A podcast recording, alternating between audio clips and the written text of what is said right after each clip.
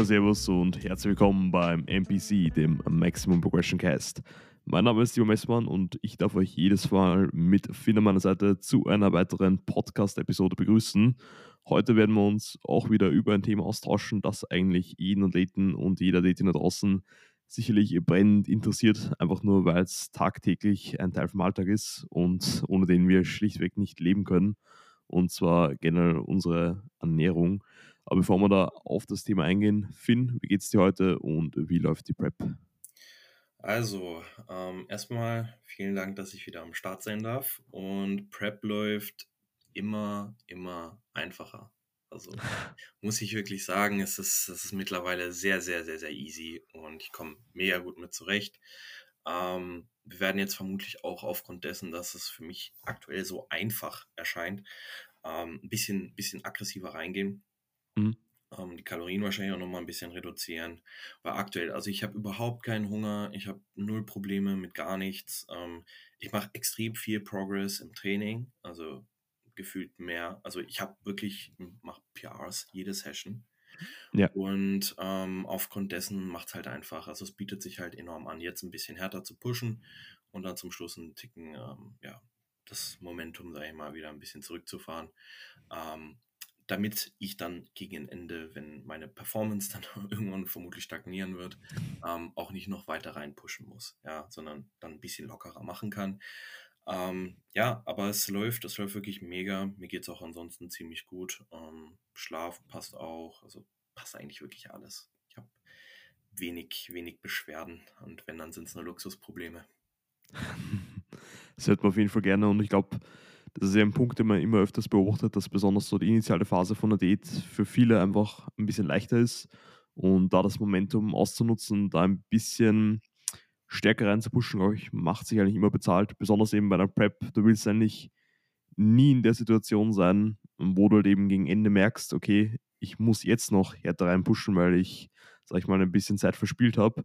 Ich glaube, es ist immer eigentlich besser, lieber etwas früh ready zu sein, dann eben zu Beginn etwas stärker reinzugrinden und schaut halt dann, wie gesagt, später hinten aus, einfach schlichtweg keine Zeit mehr zu haben und dann ja. nochmal eingehen zu müssen.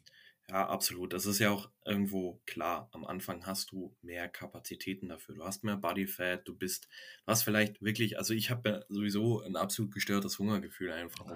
dass mein letzter, meine letzte Offseason wirklich so ordentlich war, was jetzt die Kalorien betrifft. Und ich mhm. konnte wirklich kein Essen mehr ansehen. Ja. Und das macht schon Sinn, gerade das auszunutzen, dieses, ähm, also dass du mehr Bodyfat hast, dass du mental wirklich auch noch viel Energie hast. Ja, also auch noch dieses, ja. dieses Feuer mehr oder weniger. Du bist jetzt äh, am Prep-Start, die Prep geht los. Da solltest du deine, ganze, deine ganzen Kapazitäten auch noch nicht verspielen. Aber es macht schon Sinn, aufgrund dessen, dass deine Ausgangslage einfach besser ist, am Anfang mal reinzupushen. Ja. Und ich glaube, wie du das gerade angesprochen hast, viele Preps fallen einfach mit der Ausgangslage. Und ihr habt es eigentlich jetzt mit dem Durchführen einfach der langen Off-Season den Umzug nach Wien, generell all den Umständen drumherum, glaube ich, jetzt wirklich die nahezu ideale oder perfekte Ausgangslage jetzt geschaffen, einfach um in diese Prep reinzustarten. Und jetzt gilt es einfach nur mehr auszuführen und dementsprechend dann auch die Rewards, sage ich mal, mitzunehmen. Genau. Yes, sir. Muss auch sagen, jetzt bei mir, Improvement Season wird jetzt auch bei mir mit nächster Woche eingeleitet. Also jetzt dann diese Woche den Cut erfolgreich abgeschlossen. Tiefste Waage waren dann 82 Kilogramm. Vielleicht sogar noch diese Woche ein leichter Drop, also kommende Woche, wenn ich dann wieder ins Training reinstarte, generell nochmal Diätstress ein bisschen abfällt, haben wir jetzt roundabout 13 Kilogramm in den letzten 24 Wochen abgenommen, also auch ein, sag ich mal, gutes Stück runterbekommen, aber auch hier wieder spannender Punkt. Und ich glaube, den hast du sicherlich auch schon mal bei einigen Athleten und Athletinnen von dir beobachtet. Es muss halt meistens immer mehr runter, als man eigentlich glaubt. Also das ist immer mega faszinierend, weil ich habe mir nicht gedacht, dass jetzt dann nach 13 Kilogramm nochmal wahrscheinlich, ich habe eben den Coach nach Rücksprache geführt, nochmal 10 bis 11 Kilogramm runter müssten, um dann wirklich eher, sag ich mal, in Richtung Stage Conditioning zu kommen und dass das jetzt erstmal eine gute Ausgangslage für eine Prep wäre. Dementsprechend werden wir, wie gesagt, dann mit kommender Woche in die Improvement Season reinstarten, wirklich hier konservativ gainen und dann mit nächsten Jahr wahrscheinlich mit höchstens 88 bis 87 Kilogramm dann in die Prep reinstarten, vielleicht davor noch einen kurzen Minicut machen, je nachdem wie die Körperkomposition ist und dann eben genauso wie du wirklich mit einer guten Ausgangslage körperlich sowie mental dann in die Prep reinstarten. Würde auf jeden Fall gut. Ja, macht schon Sinn. Hört sich nach einem guten Plan an. Jetzt muss er nur mal richtig in die Tat umgesetzt werden. Ja. Und wichtiger Punkt auch von der Improvement Season ist natürlich auch die Ernährung. Beste Überleitung zum heutigen Thema. Und wir haben das letzte Mal eh schon intensiver über das Thema auch Regeneration gesprochen und wie wir einfach auch durch zum Beispiel die Ernährung da ein bisschen einen Hebel haben, sogar einen ziemlich großen Hebel. Und da würde es mich gerne interessieren, was jetzt so in deinen Augen, wenn man die Hierarchie, sag ich mal, heranzieht, in diesem Sport die Ernährung bildet. Und dann können wir, glaube ich, spezifisch auch noch in die Hierarchie selbst in der Ernährung eingehen, sag ich mal, was jetzt da einen höheren Stellenwert hat und was da einen weniger hohen Stellenwert hat. Ja, also ähm, ich denke, jeder kennt irgendwie dieses äh, 70-30, ja, also dass es 70% Ernährung ist und 30% Training. Ähm, davon bin ich jetzt nicht so der Überzeugung, weil wenn wir das, also wenn wir da wirklich vielleicht mit dem, mit diesem Ansatz rangehen, dann holen wir definitiv nicht alles raus, weil wenn wir nur 70 Prozent uns auf die Ernährung konzentrieren und 30 Prozent aufs Training, ja, dann wird das nicht wirklich gut laufen. Es ist beides Schwierig. enorm wichtig, aber man braucht halt einfach dieses Verständnis, dass wir ohne ein gescheites Management, was die Ernährung betrifft, vermutlich nicht an unser Ziel kommen werden oder deutlich schwerer an unser Ziel kommen werden. Ja? Ähm, auf jeden Fall werden wir nicht alles rausholen können, was wir rausholen könnten. Daher Ernährung wirklich enorm wichtig. Training, wie gesagt, man muss einen Trainingsreiz setzen, sonst wird da nichts passieren. Aber wenn du diesen Reiz nicht recovern kannst, dann bringt dir der Reiz auch eher wenig. Ja? Und ähm, neben Schlaf und ja, allem, was wir letzte Episode besprochen haben, ähm, ist auch das Thema Ernährung wirklich, wirklich wichtig. Und ja, also sehr hoher Stellenwert. Ähm, ich würde es gleich aufwiegen mit Training. Also wirklich ja. 50-50, wenn du so willst. Nee, Spaß. Äh, beiden, von beiden 100 Prozent und ähm, einfach verstehen, dass das eine oder das andere eigentlich nicht funktioniert. Und das hat symbiotische Effekte und man sollte sich auf beides wirklich konzentrieren und gucken, dass man beides näht. Ja, also ich glaube, das ist in dem Sport immer wieder so, dass da zwischen einzelnen Variablen, besonders wenn man es jetzt wieder runterbricht, ähm, Training, Ernährung, Regeneration, dass das Ganze eigentlich eh wie Dominosteine aufgestellt ist und du kannst dich jetzt nicht nur auf einen einzelnen Dominostein fokussieren und schauen, dass der ähm, wacker stehen bleibt. Sag mal, du kontrollierst komplett das Training, lässt aber halt dann ähm, Ernährung oder Regeneration schleifen und die Steine fallen, dann werden sie halt sehr wahrscheinlich das Training mitreißen. Ebenso, wenn du halt im Training absolut gar nichts machst, wenn du halt das Prinzip gerade anwendest, was du sagst, dass man halt da wirklich nur 30 Prozent an Kapazitäten ins Training reinsteckt und sich halt nur auf die Ernährung fokussiert, wird, glaube ich, auch recht schwierig sein, dass man da besonders ab einem gewissen, sag ich mal, Fortschrittsgrad noch wirklich messbaren Fortschritt macht. Und das wäre eigentlich auch das beste Beispiel, wenn es eine Person sich einfach nur auf die Ernährung fokussiert, ist vielleicht möglich, dass man dadurch, wenn man ein Defizit ist, natürlich dann Fett abbaut. Aber es ist nicht so, als wenn du halt einfach ein bisschen mehr Protein isst, genügend Chance, dass isst und dann einfach nur Muskeln aufbaust. Das spielst du da nicht. Wie gesagt, das Ganze muss einfach wie so oft im Gesamtkontext bedacht werden als Bigger Picture. Und da muss einfach jede Variable bis zu einem gewissen Grad genäht werden, um da einfach wirklich das Maximum auszuholen. Und innerhalb der Ernährung würde ich dann auch sagen, kann man generell ein bisschen heranziehen, was so höhere Wichtigkeit und was weniger hohe Priorität oder Wichtigkeit hat. Auf da werden wir einige Punkte gleich nochmal genau zu sprechen kommen. Ich glaube, das Wichtigste, je nachdem auch was die Zielsetzung gerade ist, sind einfach die Gesamtkalorien, ob man es jetzt beim Tagesschnitt oder am Wochenschnitt heranzieht. Und danach kann man eigentlich eh runtertapern von, sag ich mal, Proteinmenge pro Tag. Und wir werden dann auch jetzt dann gleich später auf Makronährstoffe, Mikronährstoffe und so weiter und so fort eingehen. Aber ist deiner Meinung nach so, dass sehr viele Leute sich da nicht zu stark auf die wichtigeren Variablen fokussieren, sprich eben, dass sie mal ihre Kalorien abdecken, sei es jetzt einem Defizit oder Überschuss, dass sie ihre Makros abdecken, sondern vielmehr dann gleich dazu übergehen, irgendwie sich darüber zu obsessen, sag ich mal, sechsmal pro Tag das perfekte Meal reinzubekommen, da noch ein Shake und so weiter und so fort. Und da würde es mich interessieren, wo du da mal sagen würdest, wo man ansetzen sollte, dass man mal, sag ich mal, seine Big Rocks, also das Wichtigste mal in Place hat, um da wirklich von der Ernährung maximal alles zu hebeln. Es ist auch jedes Mal, wenn ich eine Fragerunde mache, kommt eigentlich auch irgendeine Frage Richtung Mealtiming. Ja. Mhm. ob ich Mealtiming als wichtig erachte. Und ich muss ganz klar sagen, ja, tue ich. Allerdings, ähm, wenn du einfach schon Probleme hast, beziehungsweise deine, deine Tageskalorien nicht nailst, ja, dann brauchst du dir beim Mealtiming absolut keine Gedanken machen. Ja. Was ein gesunder Menschenverstand verstehen sollte, ist, dass es vermutlich keinen Sinn macht, wenn du jetzt zum Beispiel 3000 Kalorien benötigst, um zuzunehmen, dass du vielleicht nicht diese 3000 Kalorien am Abend auf einmal reinschaufelst. Ja.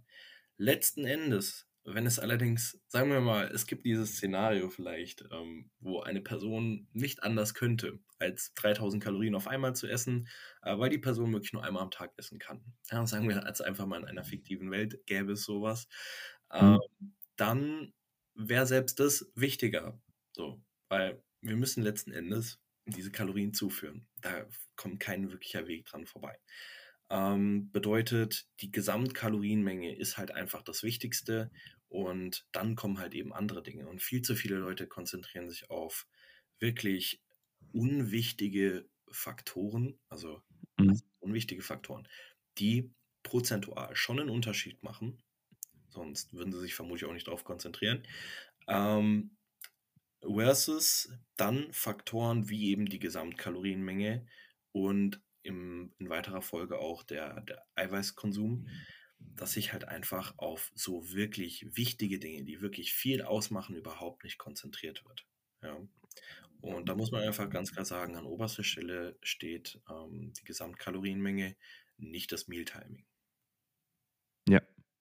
Also ich glaube, das sollte sich wirklich mal verinnerlichen, dass man sich zuerst einmal wie so oft auf die Basics fokussieren muss, bevor man halt wirklich dann andere Variablen optimieren kann. Also man muss einmal das Fundament schaffen, um darauf aufbauen zu können.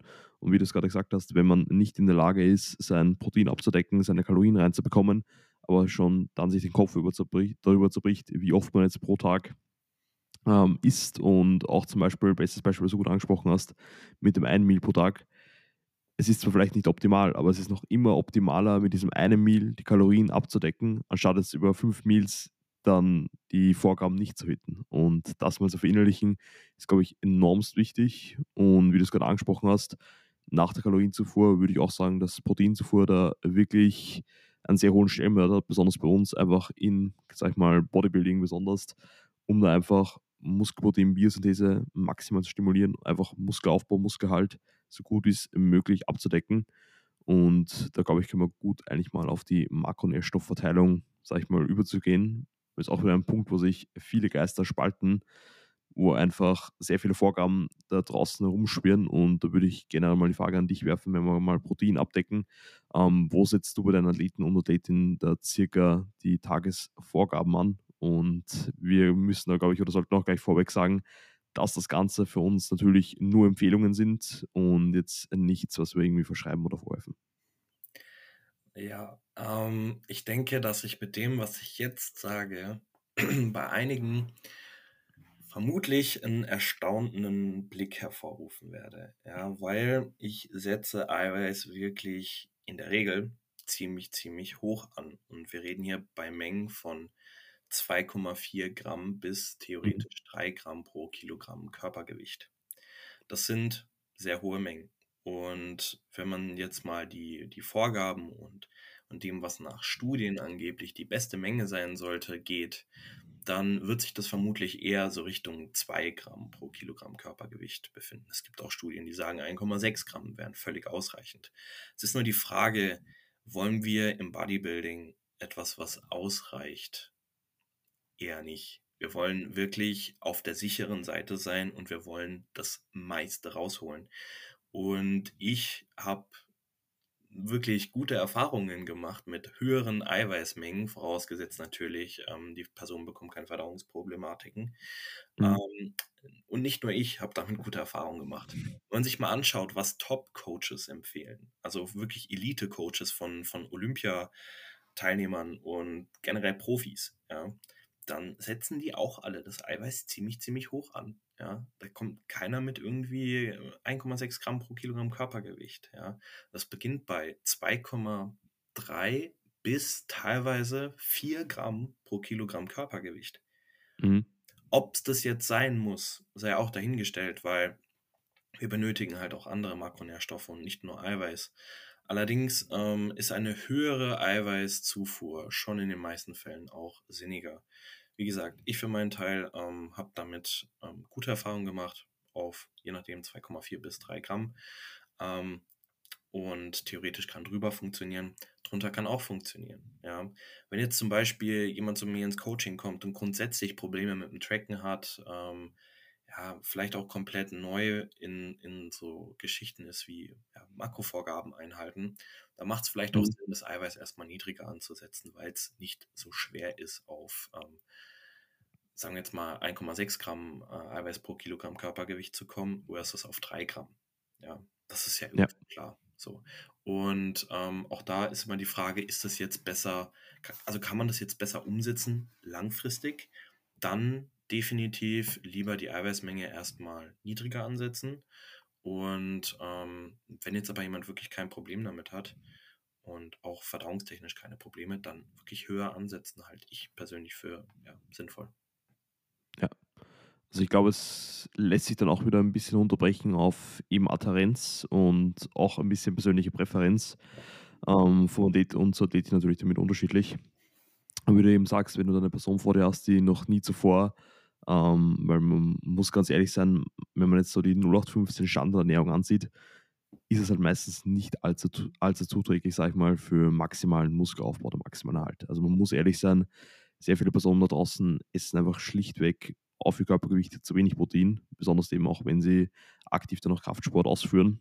Und wenn dann eben zum ersten Mal Vorgaben mit 200 plus Gramm im Sheet stehen, dann kann das für einige Personen wirklich sehr, sehr viel sein. Und da bin ich auch ein großer Fan davon, wirklich einmal vielleicht ein bisschen beim Lower End anzusetzen und das Ganze im Laufe vom Coaching-Prozess, wenn sich die richtigen Routinen und Gewohnheiten etabliert haben, das Ganze etwas abzutapern. Ja. Ist dann eigentlich meistens eh sehr simpel, einfach in einzelnen Meals dann zum Beispiel die Proteinmengen einfach zu erhöhen und dann einfach den gesamten Tagesbedarf damit gut zu decken und kann eigentlich deiner Vorgabe wirklich nur zustimmen oder recht geben. Ich arbeite den meisten Athleten und Athletinnen und bei mir selbst auch bei jetzt roundabout zwei bis drei Gramm pro Kilogramm Körpergewicht Protein.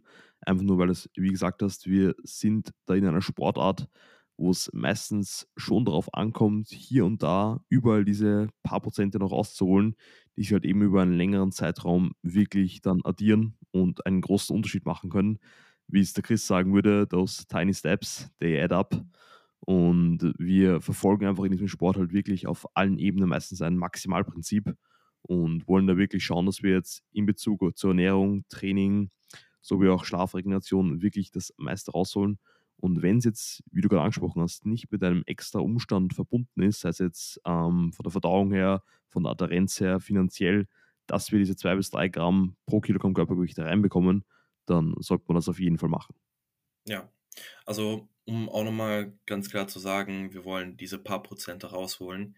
Aber, um nochmal zum, was wir vorhin gesagt haben, es gibt so diese, diese Rangfolge der, der Wichtigkeit, ja. Und es ist wichtiger, überhaupt mal eine stabile Menge an Eiweiß zu konsumieren, als drei Gramm pro Kilogramm Körpergewicht. Das ist, glaube ich, klar. Ja. ja. Weil, sagen wir jetzt mal, also ich weiß nicht, wie die Empfehlungen in Österreich sind, ob die jetzt krass abweichen zu denen der DGE. Ähm, die DGE empfiehlt, ich meine 0,5 Gramm pro Kilogramm Körpergewicht an Eiweiß, um, und das ist auch das, was viele nicht verstehen, keine, keinen Mangel zu bekommen. Ja. Es ist aber, also warum, warum sollte man sich fragen, was ist das niedrigstmögliche, so dass ich nicht draufgehe? Also das macht doch gar keinen Sinn. So. Aber gut, sagen wir jetzt mal wirklich, 50 Gramm Eiweiß ähm, wären, wären für einen eine richtige Menge. Ja. Dann ist es erstmal sinnvoll, auf 100 Gramm Eiweiß zu kommen. Ja, von den 100 Gramm Eiweiß ist es sinnvoll, dann nochmal höher auf vielleicht 150 Gramm Eiweiß zu kommen. Und das ist wichtig, das zu verstehen. Ja, ähm, dass diese, ob du jetzt 2,6 oder 2,8 Gramm Eiweiß pro Kilogramm Körpergewicht konsumierst, macht vermutlich prozentual einen ganz geringen Unterschied. Ähm, Wenn es einen Unterschied macht und du im Bodybuilding wirklich die paar Prozente noch rausholen willst, dann konsumiere mehr Eiweiß. Ja. Ähm, Wenn es für dich aber überhaupt erstmal ähm, wichtig ist, mehr Eiweiß zu konsumieren, dann halte ich bei einer Menge auf, die du reinbekommst. Ja. Also mit denen du einfach keine Schwierigkeiten hast. So. 100 Prozent, ja. ja. ich glaube, damit haben wir Protein schon mal gut abgedeckt und wir werden später auch noch ein bisschen auf generell Makro- und Nährstoff-Timing eingehen und werden da auch das klassische Thema Protein-Feedings pro Tag und so weiter und so fort ein bisschen anschneiden. Ähm, würde aber auch gerne jetzt mal kurz zu den Fats überschwenken. Würde ich sagen, ist nach Protein so der zweite Makronährstoff, wo man sich am ersten orientiert, was jetzt dann die Verteilung angeht. Und ich glaube, du stimmst mir auch echt gut zu, dass je nach Phase meistens so ähm, lowest 0,5 bis 1,2 oder 1,4 ist dann auch durch äh, präferenzabhängig ähm, Gramm pro Kilogramm Körpergewicht auf jeden Fall sinnig sind. Fats halt generell ziemlich wichtig auch für den Hormonhaushalt und generell, dass bei uns da alles äh, gut läuft. Aber da würde es mich auch mal generell interessieren bei dir, wie du es auch hier ansetzt von der Verteilung her, was Fats angeht. Ja, also man muss ganz klar sagen, das ist sehr individuell. Ja. Haben wir jetzt hier zum Beispiel eine, eine Frau mit hormonellen Schwierigkeiten, da macht es Sinn, zum Beispiel die Fette generell ein bisschen höher anzusetzen. Haben wir einen ähm, ja, jungen Kraftsportler, der absolut gute Hormonwerte hat, viel Testosteron produziert und so weiter, ähm, dann kann man die Fette auch mal ein bisschen niedriger ansetzen, um zum Beispiel mehr Carbs zu konsumieren. Ja, ähm, das das geht, das kann man schon machen. Es ist eine große Range. Aber meine Ansicht ist, dass, also auch wieder die Durchschnittsbevölkerung konsumiert viel zu viel Fett. Also mhm. viel zu viel. Ja. Ähm, es gab da mal eine Analyse, das ist jetzt natürlich auch wieder ein schwieriges Beispiel, weil es ist die USA, ja, und in der USA ist alles extremer. Aber das war dann ja. halt nicht teilweise so, dass bis zum Zehnfachen vom Bedarf konsumiert wurde im Durchschnitt. Das ist wild. Bedeutet, man muss auch an die Menschen denken, die eine Mangelernährung haben, die gibt es in den USA auch, ja, und die zählen dann auch damit rein in diesen Durchschnitt, ja. Und dann gibt es noch Menschen, die vermutlich das 20-fache von dem, was sie konsumieren sollten, an Fetten konsumieren. So. Mhm. Ähm, ich habe auch mal, also früher war, hatte ich eh eine ganz andere Zielgruppe, jetzt nicht im Coaching, sondern im Personal Training. Und dann bist du halt mit Leuten auch in Kontakt, die zum ersten Mal überhaupt sich mit ihrer Ernährung befassen. Und mhm. dann haben wir auch zum Beispiel mal komplett random von einem ähm, 90 Kilo Mann mit recht viel Körperfett ausgerechnet, wie viel Fett er am Tag konsumiert. Und dann kommt eine Menge raus von irgendwie 500 Gramm Fett. So. Ja. Das ist definitiv gesundheitsschädlich. Das, das lässt sich nicht leugnen. Ja, das wird früher oder später einen ziemlich, ziemlich negativen Impact auf die Gesundheit haben.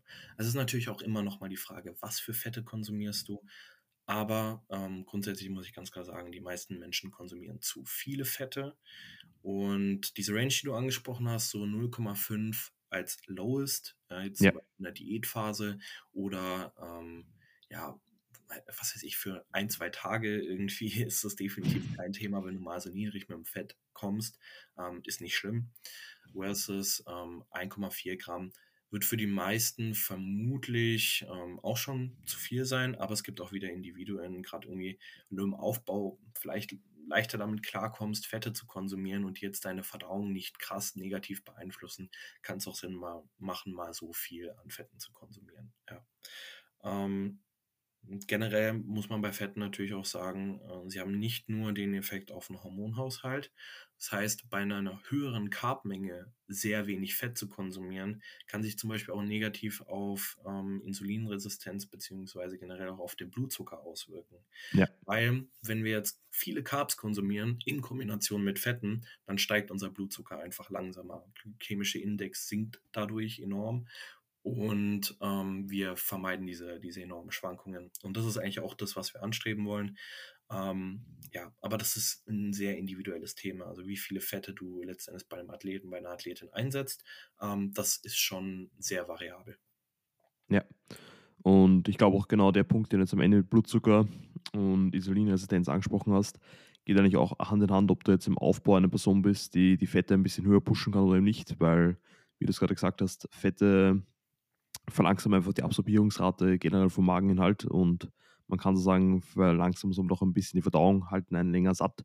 Und wenn du einfach eine Person bist, die jetzt zum Beispiel dann in der Off-Season ein Meal mit 20 Gramm Fett isst und dann gefühlt 5, 6 Stunden satt ist und du musst aber in diesem Zeitraum eigentlich wieder zwei Meals reinbekommen, ist das natürlich ein Problem. Da ja. musst du natürlich die Makronährstoffanpass oder Verteilung so anpassen, dass du dementsprechend eher Richtung ähm, Carb Bias sag mal, unterwegs bist, die Fette ein bisschen drosselst, um einfach hier den Appetit dann langfristig hochzuhalten. Und wir müssen uns natürlich auch vor Augen halten, wenn wir uns generell die drei Makronährstoffe anschauen, jetzt auch in Bezug zu einer Diätphase oder halt eben einer Aufbauphase, ähm, Carbs und Proteine haben halt, das auch natürlich dann thermische Effekte, Food und so weiter und so fort, dann rund 4,3 Kilokalorien pro Gramm und Fette haben halt eigentlich dann 9,3, was mehr als das Doppelte ist. Und wie du gerade sagst, wenn halt eben eine Person ähm, 500 Gramm Fett pro Tag isst und das halt als, sag ich mal, primären Energielieferanten hat, allein nur, wenn du dann schon, sag ich mal, prozentuell gerechnet dann das Ganze mit Carbs vergleichst und aufwiegst, allein wenn du ein Gramm Fett, sag mal, zu dir nimmst, nimmst du kalorientechnisch schon das Doppelte von, zwei, von 1 Gramm Carb zu dir oder Carbs zu dir. Und das muss man natürlich immer im Hinterkopf halten, wenn man sich dann wieder übergeordnet die Kalorienbilanz ansieht, weil es kann dann schon, besonders wenn halt dieses Bewusstsein nicht da ist, wie du es angesprochen hast, was bei vielen Personen da nicht verankert ist, sehr schnell passieren, dass man dann extremst über seine Kalorien drüber hinausschießt. Weil manche Leute wissen nicht, wie viel Kalorien dann plötzlich diese paar Spritzer Öl im Salat sind oder dieses, dieser eine Löffel Erdnussbutter und so weiter und so fort. Und das addiert sich halt dann mega schnell zusammen. Und da mal dieses Grundbewusstsein zu schaffen, ist halt wirklich enormst wichtig, um dann halt eben zielführend in den Aufbau, in die Diätphase oder generell, sage ich mal, gesund durch, durchs Leben zu kommen. Ja, also ähm, es gibt ja immer, also zumindest war das früher so, diese Thematik mit Fett macht Fett. Ähm, stimmt definitiv nicht. Ja, letzten Endes ist es die Kalorienbilanz. Ähm, allerdings muss man ganz klar sagen, es ist deutlich einfacher, mit zu viel Fettkonsum in einen starken Kalorienüberschuss zu kommen. Jetzt mal das Beispiel mit den 500 Gramm Fetten am Tag. Also das ist schon, also das, das Höchste, was ich je erlebt habe. Ja, also es gibt, äh, ja. es gibt wenig Menschen, die an sowas rankommen. Ähm, aber wenn wir jetzt uns wieder ähm, diese, diese Analyse von den USA angucken, ähm, dann scheint es irgendwo dort vielleicht auch Normalität zu sein. Und 500 Gramm Fett sind alleine schon knapp 4.500 Kalorien. So, Dazu kommt noch nicht mal Eiweiß. Wenn wir uns jetzt nämlich mal angucken, eigentlich hat jedes fetthaltige Lebensmittel bis jetzt halt auf Öl ähm, irgendwie noch Eiweiß. Ja? Also von, von Milchprodukten, von Fleisch, von, von, also die meisten Sachen ja, haben noch zusätzlich Eiweiß und Kohlenhydrate oder Kohlenhydrate. Und das summiert sich dann einfach. Also der wird ja nicht nur 500 Gramm Fett am Tag gegessen haben, sondern dann dazu noch Eiweiß und äh, eben Kohlenhydrate. Und mhm. dann auf eine Kalorienmenge von wahrscheinlich an die 7000 Kalorien am Tag kommen. Ja, das geht. Ja. Und dass man dadurch dann übergewichtig wird, hm, wundert mich jetzt halt nicht. Ähm, ist halt leider, leider das Schwierige bei dem Thema. Man muss ganz klar sagen, Fett macht nicht Fett. Fett ist enorm wichtig. Aber meiner Ansicht nach ähm, konsumieren viel zu viele Leute viel zu viel Fett. Ja. Und ich glaube auch generell, dass sehr viele Speisen und Nahrungsmittel, die heutzutage gang gäbe, sind, einfach schon so auch hyperkalorisch gestaltet sind in Bezug zur Kombination aus Carbs, Fetts und eben dann meistens zu wenig Protein, dass es einfach extrem leichter ist, diese 7000 Kalorien, die du gerade angesprochen hast, zu konsumieren. Und will man das Ganze dann ummünzen auf jetzt, sag ich mal, einen unter Anführungszeichen Clean Eating Approach, dann wäre es natürlich um einiges schwieriger, diese 7000 Kalorien einzubekommen. Ich glaube, wir werden dann später auch nochmal ganz kurz darauf zu sprechen kommen, eben mit einer 80-20-Regel, wie man da recht gut auch zwischen unverarbeiteten und verarbeiteten Lebensmitteln unterscheiden kann und da, sag ich mal, einen zielführenden Mittelweg oder die goldene Mitte finden kann. Muss mir übrigens gerade noch ausbessern. Ich habe kurz darüber nachgeschaut. Ähm, und zwar Carbs und Protein haben 4,1 ähm, Kilokalorien genau pro Gramm. ich war mir nicht ganz sicher und Fett hat, Fett hat gepasst mit 9,3, aber wir wollen da keine falsche Information rausballern. Ganz, ganz wichtig. Und jetzt, wo wir schon Protein und Fett gut angesetzt haben, bist du wahrscheinlich auch ein ziemlich großer Fan davon, die restlichen Kalorien, die noch offen sind, einfach mit Carbs abzudecken. Ich glaube, wir beide wissen, dass Carbs einfach in diesem Sport, sag mal, den größten Hebel auf unsere Performance haben. Deswegen kann es auf jeden Fall auch gut Sinn machen, wie du es angesprochen hast, bei einem gesunden Individuum ohne Schwierigkeiten hier die Carbs wirklich bestmöglich nach oben zu pushen, um einfach den größten Hebel im Training zu haben. Und da würde es mich generell interessieren, wie du da mit der Verteilung dann noch umgehst. Genau, also ähm, wenn wir jetzt mal ein Rechenbeispiel, weil es für die Leute einfacher ist zu visualisieren, ähm, nehmen wir jetzt einfach mal eine 100 Kilo Person. Ja? Dieser 100 Kilo Person gebe ich dann 300 Gramm Eiweiß und sagen wir mal 80 Gramm Fett. So, jetzt mal komplett random.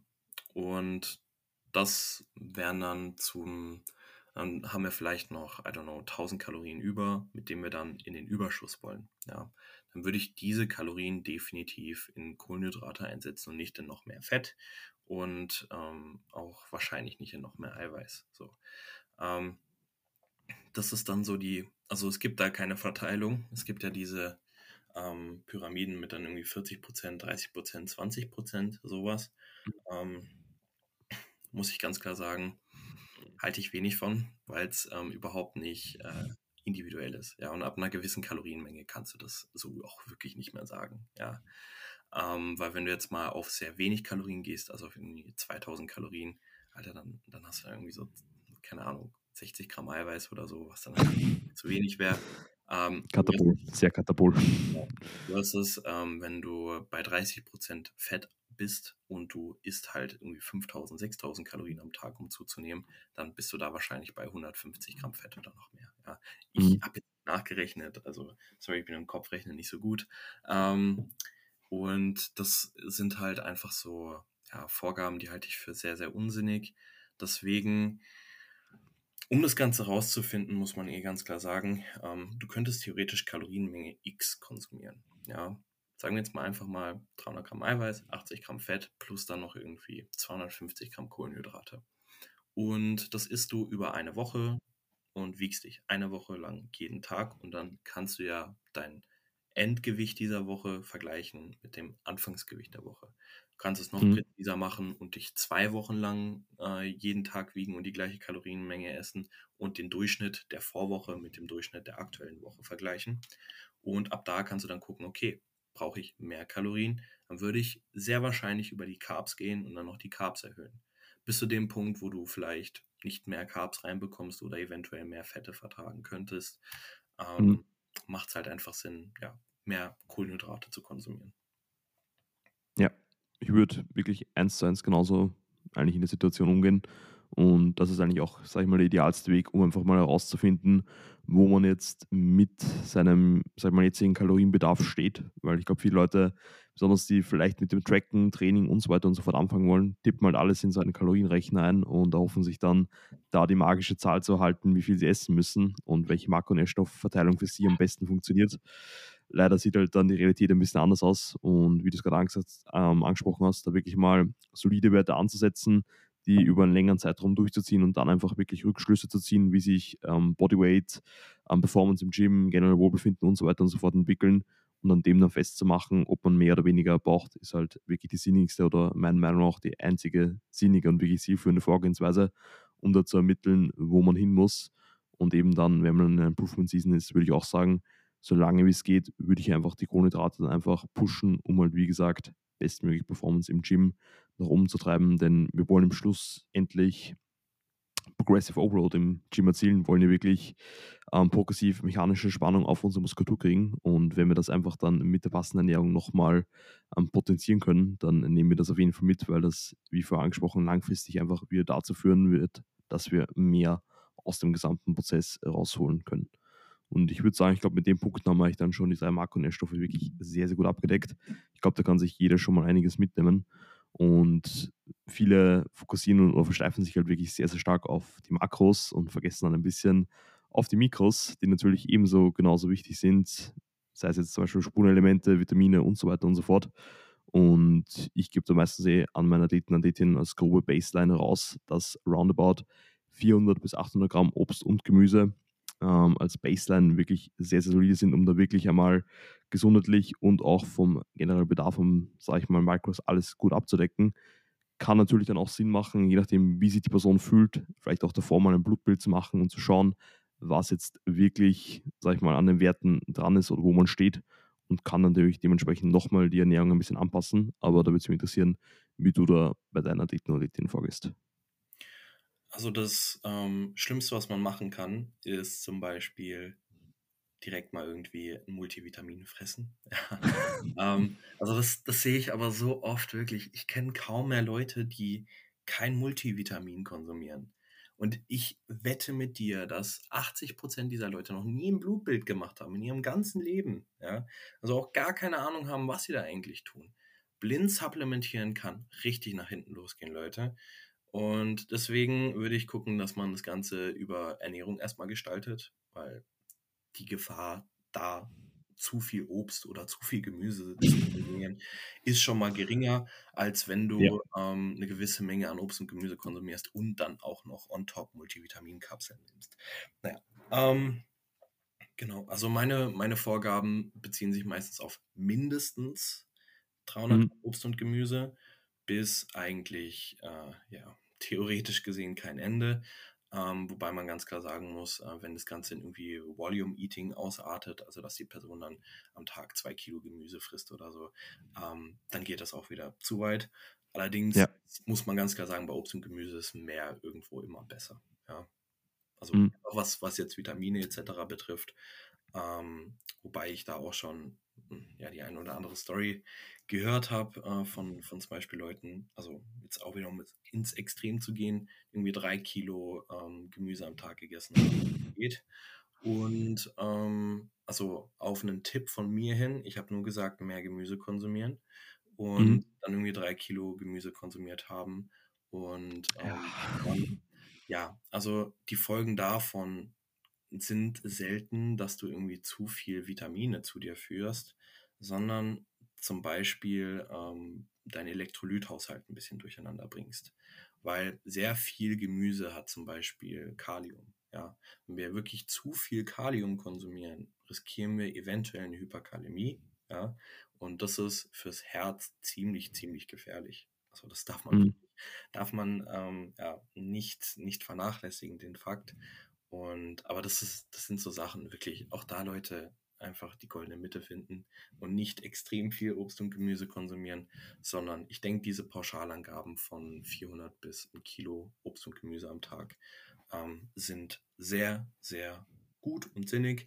Ähm, man muss natürlich auch immer noch die Gesamternährung betrachten. Also wenn jetzt zum Beispiel jemand ähm, als primäre Kohlenhydratquelle Haferflocken verwendet ähm, und generell irgendwie Getreide, das auch nochmal viele Spurenelemente hat, ähm, dann muss die Person vielleicht tendenziell weniger Obst und Gemüse noch dazu konsumieren.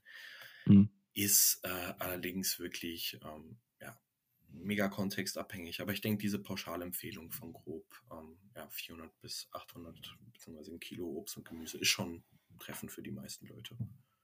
Ja, ganz wichtige Frage an dem Punkt noch, weil du es gerade auch mit 3 Kilogramm Gemüse angesprochen hast. Ja. Ähm, ich wette, du hast die Frage sicherlich auch schon im Q&A mal bekommen.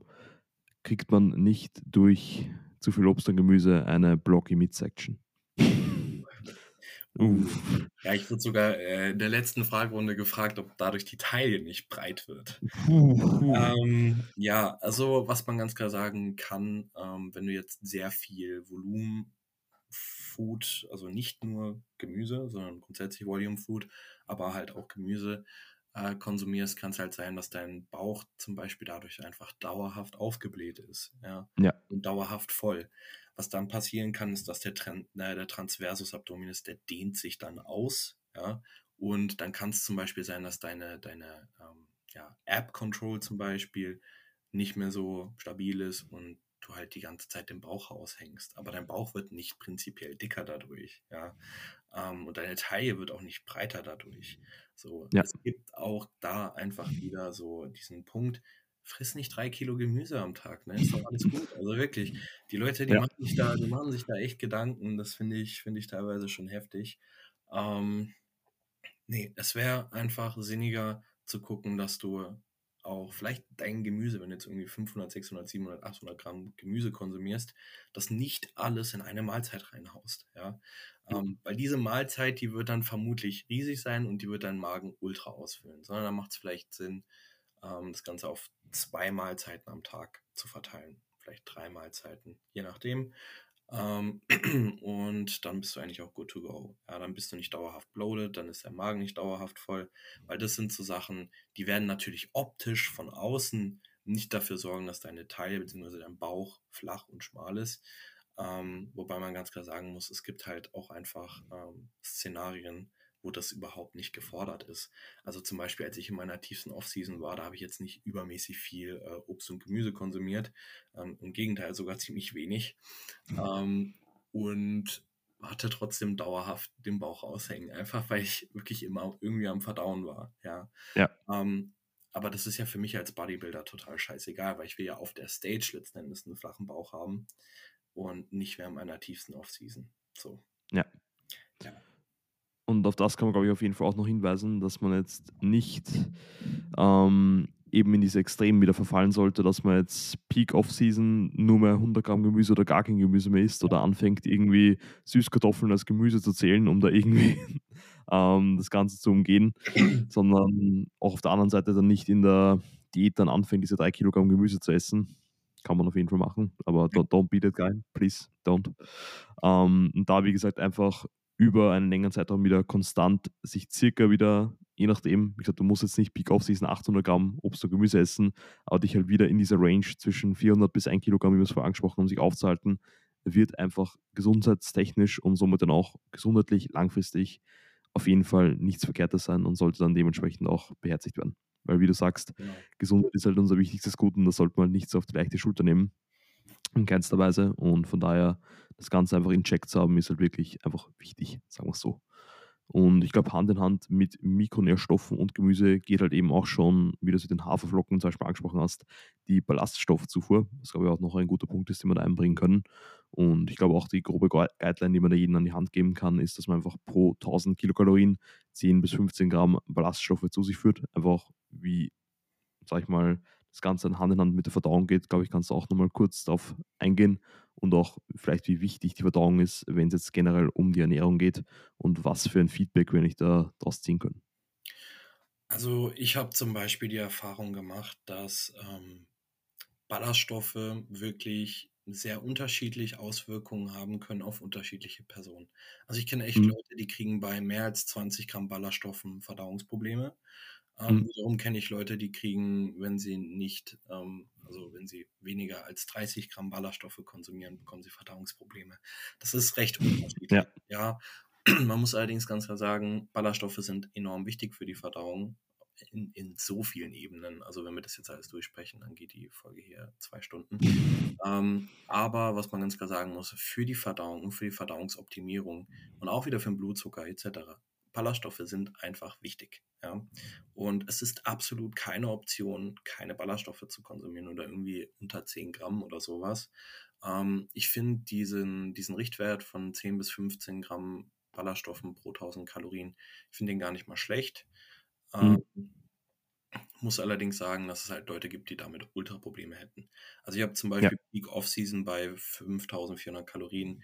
Ähm, wenn ich jetzt mal überlege, dass ich dort dann ja 50 Gramm Ballaststoffe oder mehr hätte essen müssen, das Wäre schon heavy. niemals gegangen. Ja. Niemals. Also meine Verdauung war ja so schon sehr langsam, hätte ich dann noch so viele Ballaststoffe konsumiert, wäre das nicht mehr gegangen. Game over. Deswegen ähm, kann man das immer, also wenn man Verdauungsprobleme hat, beziehungsweise einfach mal den Richtwert anpeilen, 10 Gramm Ballaststoffe pro 1000 Kalorien und dann gucken, okay, was macht meine Verdauung? Ja. Wenn deine Verdauung, ähm, wenn du irgendwie Verstopfung kriegst oder so, dann bietet es sich vielleicht mal an, mehr Ballaststoffe zu konsumieren. Bekommst du Durchfall, bietet sich vielleicht mal an, weniger Ballaststoffe zu konsumieren. Also es gibt dann, also du musst es einfach sehr variabel dann einfach mal schauen, was passiert, ähm, wenn ich so und so viele Ballaststoffe konsumiere. Dann guck, dass du eine Menge findest, die ja vielleicht wirklich nicht unter 20 Gramm geht. Also ich denke, das ist schon ähm, Wert, so den sollte man eigentlich nicht unterschreiten. Ähm, Mhm. Weil die meisten Leute definitiv nicht. Und ähm, dann sollte man sich halt angucken, ja, wie die Verdauung funktioniert bei Ballaststoffmenge X. Und ich glaube, dass man sich auch hier wieder wirklich in einer Range aufhält, sprich, wie du es gerade angesprochen hast. Du wirst in deiner Peak-Off-Season sicherlich weniger Ballaststoffe konsumieren, als wahrscheinlich in deiner Peak-Diät, obwohl du eigentlich genau umgekehrt Peak-Diät wahrscheinlich am wenigsten Kalorien hast und Peak-Off-Season am meisten Kalorien. Einfach nur, um da halt eben Hand in Hand mit der Verdauung nicht irgendwo in Schwierigkeiten reinzukommen. Weil wir müssen uns natürlich auch vor Augen halten, dass die Verdauung besonders eben auch wieder im Bodybuilding, auch wenn es sehr fern wirken mag, extrem wichtig ist. Denn im Endeffekt, wir können auch nur die Makro- und Mikronährstoffe verwerten, die wir dann auch verdauen und absorbieren können. Und wenn du halt gefühlt die Lebensmittel, die du zu dir nimmst, nicht wirklich ordentlich verdaust, immer entweder Durchfall, Verstopfung und so weiter und so fort hast, dann wird das Ganze nicht in einem optimalen Prozess enden und wird dich wahrscheinlich auch unterbewusst wieder irgendwo stressen und so weiter und so fort. Was wir in der letzten Episode auch bei Stressmanagement ein bisschen angesprochen haben mit der Verdauung, dass das Ganze auch wieder ähm, ziemlich eng miteinander verknüpft ist und da einfach wirklich so dumm es klingen mag, einfach Tabs, sag ich mal, an seiner Verdauung zu haben und da zu wissen, okay, wie regelmäßig ist mein Stuhlgang, wie ist die Konsistenz und so weiter und so fort, kann dann wirklich dann wieder enorm viele wichtige Rückschlüsse in Bezug zu Training, Stress, Ernährung und so weiter und so fort geben, was natürlich im gesamten Prozess dann wieder zu besseren Entscheidungen, zielführenden Entscheidungen führen kann. Genau. Und ich glaube, damit haben wir eigentlich von den Punkten generell von Makro, Mikro, Nährstoffen, Ballaststoffen alles ziemlich gut abgedeckt. Und jetzt können wir noch ein bisschen, würde ich sagen, auf das Thema Mealtiming und generell auch Makronährstofftiming eingehen. Und da würde ich gleich mal zu Beginn, weil wir auch mit Protein angefangen haben bei den Makronährstoffen, mal die Frage an dich werfen, wie viele Protein-Feedings sind am optimalsten? Hier spalten sich wie so oft, wie immer, die Geister. Also es gibt Leute, die gefühlt einmal, zweimal am Tag Protein essen und sagen, sie bekommen alles gut rein. Genauso gut gibt es Leute, die sechs bis acht Meals am Tag konsumieren und dann noch irgendwie drei Shakes oder so einbauen. Und du kannst da gerne mal deinen Input geben, wo du dich da, sag ich mal, am besten einordnen würdest. So, auch hier kommt es wieder darauf an, ähm, wie viel Eiweiß konsumierst du letzten Endes über den ganzen Tag, ja. Und ähm, welche Person haben wir vor uns? Also ist es jetzt wieder ein Anfänger, der überhaupt erstmal guckt, dass er auf seinen Eiweißbedarf kommt, ähm, dann ist das Proteinfeeding über den Tag verteilt mh, hm, jetzt nicht irrelevant, aber untergeordnet. Ja, weil es geht ja. erstmal darum, die Gesamtmenge reinzubekommen. Und ich würde halt einfach auch schauen, dass man jetzt nicht irgendwie nur einmal am Tag sein ganzes Eiweiß konsumiert. Ähm, das macht einfach schon sehr viel Sinn. So. Und ab dann kann alles von, sagen wir mal, drei Proteinfeedings am Tag bis sechs, vielleicht sieben Proteinfeedings am Tag ähm, variieren. So. Ähm, es gibt da ja einfach keine Pauschalaussage, weil wenn ich jetzt zum Beispiel 300 Gramm Eiweiß am Tag konsumiere, dann kann ich, und sagen wir mal, ich wiege, ähm, puh, sagen wir mal, ich wiege 100 Kilo, ich konsumiere mhm. 300 Gramm Eiweiß am Tag, ähm, dann kann ich easy 5, 6 Meals mit an die 50 Gramm Eiweiß konsumieren. So. Das, das geht dann absolut. Wenn du jetzt allerdings ähm, sowieso schon nicht wirklich viel Eiweiß konsumierst, also sagen wir mal, du bist einfach auch eine leichte Person, ähm, dann ist es die Frage, ob man jetzt sechs, sieben, acht auf acht Meals oder so äh, seinen Eiweiß verteilen muss. Ähm, es ist auch oftmals abhängig vom Alltag ja, und dann auch wieder von mhm. der Verdauung, weil dieses, also viele denken auch irgendwie immer, wenn ich jetzt einen Shake trinke, das geht dann ja einfach durch mich durch. Nee. Auch der Shake muss verdaut werden. So. Und Eiweiß verlangsamt die Verdauung tatsächlich auch. Ja. Und wenn ich jetzt anfange, zwischen meinen Mahlzeiten dann noch einen Shake zu konsumieren, dann ja, verdau, äh, verlangsame ich halt eben jedes Mal wieder die Verdauung. Und das macht halt einfach keinen Sinn. Ja. Es gibt hier so ähm, für die Proteinfeedings so gewisse Ranges. Ähm, auch das ist wieder abhängig von zum Beispiel, wie viel Eiweiß konsumierst du durch die Primär-Eiweißquelle. Und mhm. ähm, zum Beispiel, sagen wir jetzt mal, du bist im tiefsten Aufbau und ähm, ich habe im tiefsten Aufbau am Tag 300 Gramm Nudeln gegessen. So, ähm, ja. lass mich kurz rechnen, das dürften 40 Gramm Eiweiß nur durch Nudeln sein. So, Nudeln sind jetzt nicht unbedingt die beste Proteinquelle. Deswegen macht es jetzt, also ich könnte ja jetzt dazu dann einfach noch irgendwie ein bisschen Gemüse konsumieren und dann komme ich auf meine 50 Gramm Eiweiß pro Mahlzeit. Ähm, dann mhm. könnte ich sagen, ey, jo, 50 Gramm Eiweiß pro Mahlzeit, das reicht, ähm, weil es sind 0,5 Gramm pro Kilogramm äh, Körpergewicht ähm, pro Mahlzeit, um jetzt die Proteinsynthese zu stimulieren. Das müsste ja ausreichen. Ja, aber es ist halt einfach, naja, nicht wirklich gut verwertbar. Deswegen ja, ist halt immer die Frage, wie viel Eiweiß konsumierst du noch durch deine Carbquellen zum Beispiel. Ja. Oder durch deine Fettquellen, wie auch immer. Ähm, und von dort aus würde ich dann einfach schauen, dass du, also diese 0,5 Gramm finde ich ist eigentlich ein guter Richtwert. Und dann dazu noch gucken, dass du so 0,3 bis ja, 0,2 bis 0,4 Gramm wirklich aus der Hauptproteinquelle ziehst. So. Ja. ich denke, das ähm, macht Sinn und das war jetzt gerade hoffentlich nicht äh, zu verkompliziert. Ähm, aber das halte ich für einen recht sinnvollen Approach. Dann hast du definitiv, bist gesichert, dass die Gesamteiweißmenge gut reinkommt und du hast die Sicherung, dass du aus einer guten Eiweißquelle genügend Eiweiß hast. Ja, weil da kann man eh gleich festmachen, not all protein is created equal, sag ich mal, also die biologische Wertigkeit und somit dann auch die ähm, Rate, wie wir das Ganze dann absorbieren und einfach wieder dann bei uns, sag ich mal, im Körper umsetzen können, ist natürlich nicht bei allen gleich. Man muss halt einfach sagen, dass zum Beispiel tierische Proteinquellen ein bisschen die Nase vorn haben, was halt, was angeht im Vergleich zu ähm, pflanzlichen Proteinquellen. Natürlich, wenn man da das Ganze dann dementsprechend kombiniert, kann man ebenso auch pflanzlich ich glaube, wir werden jetzt in der Folge nicht zu tief in Veganismus, vegetarisch und so weiter und so fort eingehen. Ich glaube, das wird wirklich den Rahmen komplett sprengen. Ähm, aber wie gesagt, das Wichtige, was du angesprochen hast, dass man hier einfach wirklich festmacht, wie viel Protein man für den ganzen Tag zur Verfügung hat und dass man das dann dementsprechend über den Tag verteilt, dass man roundabout, ich würde sagen, pro Proteinfeeding 0,5 Gramm Protein pro Kilogramm Körpergewicht hat. Das ist, glaube ich, ein sehr, sehr guter Richtwert dass man in meinem Fall zum Beispiel wären es bei 80 Kilo ca. 40 Gramm und das natürlich bestenfalls aus einer hochwertigen Proteinquelle.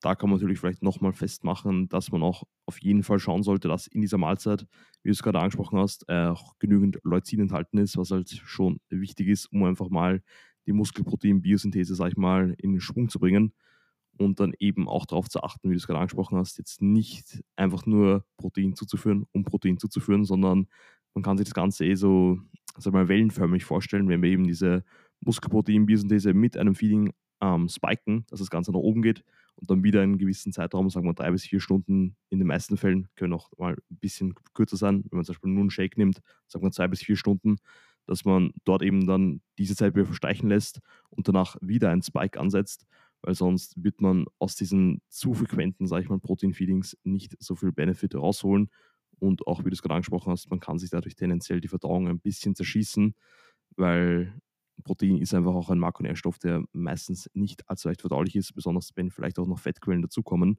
Ja. Und das sollte man auf jeden Fall im Hinterkopf haben. Da generell auch ein wichtiges Thema, glaube ich, wäre dann die Peri-Workout Nutrition. Und hier können wir eigentlich, glaube ich, generell mal ein bisschen darauf eingehen, wie man eben, sag ich mal, seine Makronährstoffe sag ich mal, optimal oder bestmöglich ums Training herum positioniert. Und ich glaube, du kannst gerne mal eingehen, wie es jetzt gerade bei dir zum Beispiel mit Pre-, Intra- und Post-Workout-Meal aussieht und was man da vielleicht beachten sollte. Also, erstmal zu mir. Ich konsumiere aktuell vorm Training, ähm, also ich trainiere nach Meal 1. Ähm, bedeutet, mein Frühstück besteht aus 100 Gramm Reisbrei, dann 50 Gramm Himbeeren und noch 10 oder 15 Gramm dunkle Schokolade, sowas um den Dreh. Das ist mein Pre-Meal. Warum diese Auswahl? Also ich habe leicht verdauliche Kohlenhydrate mit ein bisschen Vitamin und Ballaststoffe in Form von Himbeeren und noch einer leichten Fettquelle. Ähm, Vorteil hier ist jetzt auch bei dunkler Schokolade, ähm, es hat nochmal, also dunkle Schokolade hat so ein, zwei Inhaltsstoffe, die ähm, fürs Herz zum Beispiel auch positiv sind. Ähm, dann haben wir gesättigte Fette, was vorm Training einfach um Entzündungen dann einfach um Recovery dann nach dem Training zu verbessern, auch sinnig sein kann. Ähm, also ich würde jetzt nicht vorm Training irgendwie gucken, dass ich da Lachs esse oder so. Ähm, ja. Wahrscheinlich eher weniger sind. Da ist eine dunkle Schokolade schon ähm, eine sehr geile Quelle. Genau. Ähm, Im Training, also vorm Training habe ich einen, einen Pre-Shake. In diesem Pre-Shake ähm, habe ich meistens 10 Gramm Citrullin, 10 Gramm Arginin und dann noch ähm, 25 Gramm von einem Clearway, kein Isoclear. Ähm, und dann da drin noch so circa 2 Gramm Salz. So, das ist mhm. mein Pre-Shake. Den trinke ich so circa 30 bis 40 Minuten vorm Training. Und meistens noch irgendeine Koffeinquelle dazu, ähm, in Form von Monster. Ähm, Klassisch und gut. Natürlich. Ähm, während dem Training habe ich ähm, 20 Gramm ERAs und 50 Gramm Maltodextrin und auch nochmal 1 mhm. Gramm Salz. Und nach dem Training ähm, Cornflakes mit Whey. In dem Fall 80 Gramm Cornflakes und 70 Gramm Whey. Ja. Mhm. So sieht es bei mir aus. Ja. Ich bin mir nicht ganz sicher, bei den Reisflocken wahrscheinlich hast du Whey auch noch dabei, oder? Ja, ja, stimmt. Beim ersten Ja, genau. natürlich. Ja. Sorry, total vergessen. Ähm, auch, auch, hier, Ja. auch hier natürlich Eiweiß, ähm, Ja. zwar 70 Gramm Whey auch. Ähm, das Geile ist halt einfach bei Whey, du bist da definitiv auf der safen Seite, gerade wenn du solche Mengen an Whey konsumierst, wie ich das tue, ähm, dass du definitiv genügend Leucin zu dir führst. Ja. Ähm, das muss man ganz klar sagen. Und es ist, macht halt einfach wirklich enorm Sinn, ähm, viel Eiweiß rund ums Training zu konsumieren. Auch das muss man nochmal sagen. Ähm, also da Proteinfeedings, Pre-Workout und Post-Workout drin zu haben. Bei mir ist zum Beispiel, ähm, also meine Verdauung ist auch aktuell noch, ja, langsam würde ich behaupten. Und wenn ich jetzt nur ein Pre-Meal hätte, zwei Stunden vorm Training und dann fünf Stunden später, also ich trainiere meistens so drei Stunden, zweieinhalb bis drei Stunden, ähm, und hätte dann erst nach fünf Stunden mein nächstes Meal, dann ist mir das persönlich zu viel Zeit dazu. Zu lange. Ja. Deswegen trinke ich vorm Training auch nochmal ein Clearway ähm, mit, ja, also das sind eben diese 25 Gramm, da habe ich dann auch nochmal so ein ähm, bisschen mehr als drei Gramm Leucin und ähm, während dem Training halt auch nochmal EAAs. Also dahingehend bin ich dann safe und abgesichert. Ähm, ja, genau. Ja, und ich glaube, das ist auch wieder was sehr, sehr individuelles. Also ich glaube, hier muss man sich dann auch vom Timing her, von den Mengen her wirklich sich selbst einmal auseinandersetzen und schauen, was dann funktioniert. Ich glaube, auch hier wieder mal als grobe Daumenregel kann man sagen, dass man eben ein bis zwei Stunden Pre-Workout mal sein Meal konsumiert, auch wieder abhängig von der Menge und auch wahrscheinlich auch vom Fettgehalt in dem Meal, sprich, wie schnell du das Ganze verdaust. Dann eben auch, wie schnell du die Lebensmittel in diesem Meal verdaust. Ich würde generell, wie du es angesprochen hast, nicht auf Lebensmittel setzen, die halt eher schwerer verdaulich sind. Du hast jetzt den Lachs angesprochen, sondern hier wirklich auf Dinge oder generell Lebensmittel gehen, die man einfach selbst gut verträgt, gut verdaut, auf die man gut performen kann, die nicht allzu stark im Magen liegen. Und eben dann, wie du es angesprochen hast, hier dann noch Pre-Workout, dann in einem Fall noch den Shake. Ist, glaube ich, dann auch immer zeitabhängig. Wenn du sagst, du gehst dann gleich nach dem Meal ins Training, muss man, glaube ich, nicht tendenziell nochmal ein Feeding davor einbauen, aber Ja. ist natürlich dann auch wieder alles vom Timing abhängig. Intra-Workout auf jeden Fall auch hundertprozentig sinnig. Habe ich jetzt auch noch bei 160 Gramm ähm, Carbs in der Diät drin gehabt, dass ich dann noch mindestens 20 Gramm ähm, Carbs im Training ähm, reinbekomme, einfach um hier auch weiterhin die Performance zu pushen und während dem Training einfach noch ein bisschen Energie zur Verfügung zu haben. Generell auch bei einer längeren Lower Session zum Beispiel einfach sehr, sehr gut. Das Ganze ist natürlich nochmal ergänzbar mit ERAs zum Beispiel, wie es du machst, oder Clearway oder Isoclear. Ähm, einfach um hier nochmal, besonders bei längeren Sessions, vielleicht diesen Muscle Breakdown ein bisschen zu bremsen und eben dann Post-Workout, wie du es angesprochen hast, einfach nochmal ein Protein-Feeding und falls man die Carbs zur Verfügung hat, auf jeden Fall nochmal sinnig, hier zum Beispiel in einer Form auch wieder von schnell verdaulichen Carbs im Sinne von Cornflakes was reinzubekommen. Und ich glaube, man sieht oder hört hier wirklich stark heraus, dass man besonders eben Kohlenhydrate und Proteine ums Trainingsfenster herum stärker priorisieren sollte. Einfach nur, weil, wie zu Beginn bei der Makronährstoffverteilung angesprochen, Kohlenhydrate haben einfach einen enorm großen Hebel für unsere Performance. Und wir wollen da jetzt nicht so weit wie, sagen wir so weit wie möglich vom Training entfernt die meisten Kohlenhydrate entfernt ähm, konsumieren, sondern wirklich hier schauen, dass wir vor, während und nach dem Training den Großteil, sage ich mal, bestenfalls der Kohlenhydrate reinbekommen, um einfach hier wirklich, sage ich mal, das Maximum Performance rauszuhebeln. Natürlich kann es da wieder sein, wenn du jetzt in der Peak-Off-Season bist und einfach schon so viele Carbs hast und da irgendwie auf Zwang und Drang versuchst, alles dann unterzubringen, dass du einfach auch wieder nur bloated bist und nicht performen kannst. Aber wie gesagt, hier mega individuelles Thema. Und da muss man sich, glaube ich, auch selbst einfach mal wirklich, sag ich mal, erfahren körperlich, um dann dementsprechend hier das Beste auszuholen. Genau. Und ich bin mir jetzt nicht ganz sicher, ich glaube, wir hätten jetzt noch auf der Agenda, dass wir noch ein bisschen auf Intervallfasten, Clean Eating, Mealplan, Effizienz Macros eingehen, aber ich glaube, das würde jetzt wirklich noch den Rahmen von der Episode sprengen. Ähm, ich glaube, wir könnten in Zukunft noch eine Episode in genau die Richtung in Bezug auf, sag ich mal, Ernährungsformen und so weiter und so fort auch machen. Wäre, glaube ich, auch ein ganz spannender Talk. Oder wir decken das Ganze mal in Zukunft bei einer potenziellen QA-Folge an, falls das Ganze ähm, Anklang findet. Denn Finn und ich haben geplant, dass wir nach oder in naher Zukunft dann wieder mal hier auf dem Podcast zum ersten Mal eine QA-Episode machen. Sprich, dass wir auf Instagram da mal einen Fragesticker rausballern und da mal schauen, was alles reinkommt. Und da werden wir wahrscheinlich nächste Woche dann noch mit genauer Ankündigung was rausballern. Und ich würde sagen, in diesem Sinne, dass wir die jetzige Episode gut beenden können, würdest du gerne noch was zum Thema Ernährung ergänzen oder haben wir das Ganze gut abgedeckt? Also ergänzen kann man hier, glaube ich, noch irgendwas, ja, Ja. es ist so vielseitig und es gibt so viele Dinge, auf die man achten kann. Letzten Endes ähm, probiert es nicht allzu sehr zu verkomplizieren. Ja, also wir haben jetzt auch ein paar Dinge angesprochen, die gehen ein bisschen tiefer in die Materie. Man kann auch noch tiefer in die Materie tauchen. Wichtig ist am Ende, ihr braucht eine Ernährungsform, die ihr replizieren könnt und jeden Tag durchführen könnt. Und ähm, wie gesagt, achtet auf eure Kalorien, achtet auf euer Eiweiß, konsumiert nicht zu viel Fett, priorisiert Kohlenhydrate rund ums Training, nicht nur ums Training herum, auch wieder wichtig. Ähm, und seht Kohlenhydrate nicht als Feind, sondern als ähm, ja, Performance Booster. Und dann ist, denke ich mal, also wenn ihr diese Ernährungsbasics drauf habt, dann noch ein bisschen auf eure Verdauung achtet, seid ihr da good to go. Yes, sir. Also ich glaube, das trifft wirklich ziemlich gut und fasst, glaube ich, die ganze Episode auch ziemlich gut zusammen. Wie gesagt, wir könnten jetzt hier auch sicherlich nochmal eine halbe Stunde bis Stunde drüber quatschen. Also ich glaube, wir werden in Zukunft eben nochmal auf ein paar Themen in Bezug auf Ernährung vielleicht ein bisschen genauer eingehen. Wäre auf jeden Fall auch nochmal ziemlich spannend. Und in diesem Sinne hoffen wir beide, dass ihr da wirklich einiges aus der Episode mitnehmen konntet. Wie immer, falls ihr die Episode genossen habt und jetzt noch immer dabei seid, wäre es uns eine große Ehre, wenn ihr das Ganze auch dementsprechend unterstützt. Würden uns mega freuen, wenn ihr das Ganze auf der Plattform, auf der ihr es gerade hört, ähm, bewerten könntet. Hilft natürlich enorm, hier den Mehrwert noch ein bisschen mehr zu teilen. Ebenso das Ganze auf Social Media ein bisschen nach außen zu tragen, würde enorm helfen. Können uns da gerne in eurer Story markieren und wir werden uns dann natürlich höchstpersönlich bei euch bedanken. Es ist immer eine große Ehre.